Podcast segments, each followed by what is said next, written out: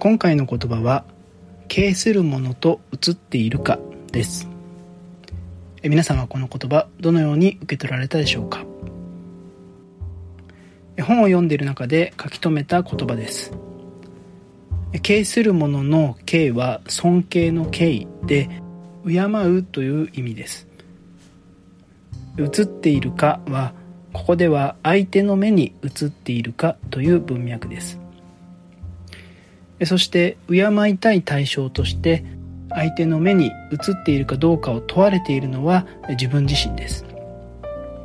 えつまりこの言葉は自分は相手の目に敬いたい対象として映っているかということを投げかけています。私はなんて厳しい言葉なんだと思ってノートに書き留めたことを覚えています。相手にとっての敬するものでありたいというとなんだかとてもおこがましい思いを抱いているように感じてしまいますけれども立場を変えて自分が敬するものを持ちたいかどうかで考えるとどうでしょう？敬いたいと思える対象がいるのといないのとではどちらが幸せでしょうか？私は敬するものを持てることはとても幸せなことだと思っています。とてもありがたいことに私にはそのような存在が実際に何名もおられますけれども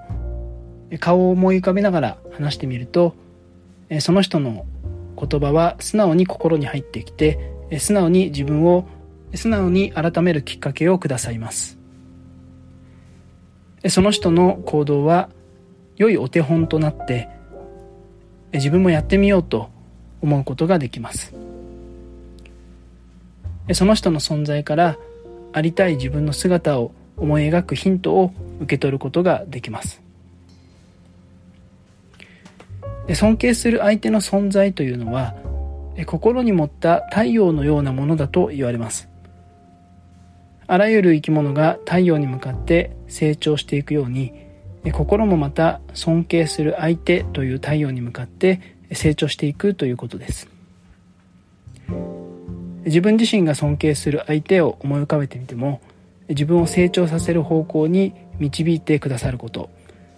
そして絶対的に信頼できる存在としてそこでいてくれること。それが支えになっているように思います。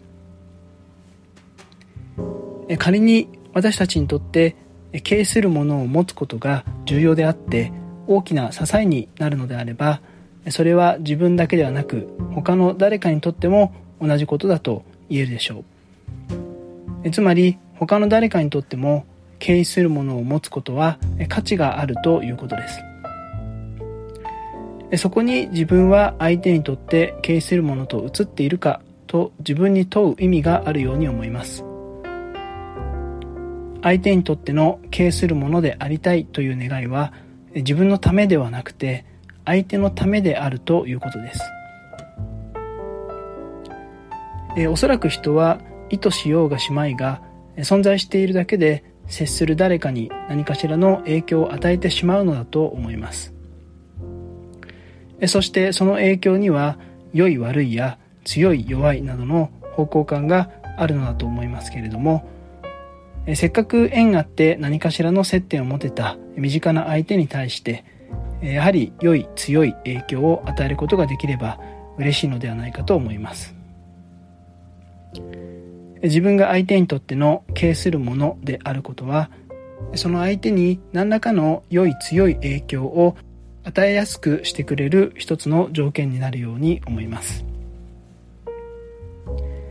ちなみに尊敬の対象は立場が上である必要はないですし年齢が上である必要もありません。それであれば誰もが周囲の人のために敬するものとして存在することができまたその責任があるとも言えるのではないでしょうか。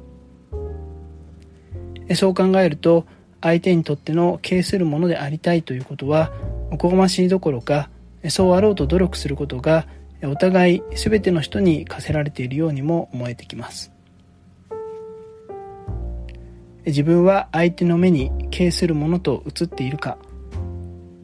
おそらくこの問いに全面的にイエスと言える日は私には訪れないだろうと思っていますけれどもそうあることを目指し続けることを忘れないために心に刻んでおきたい言葉として紹介をさせていただきました。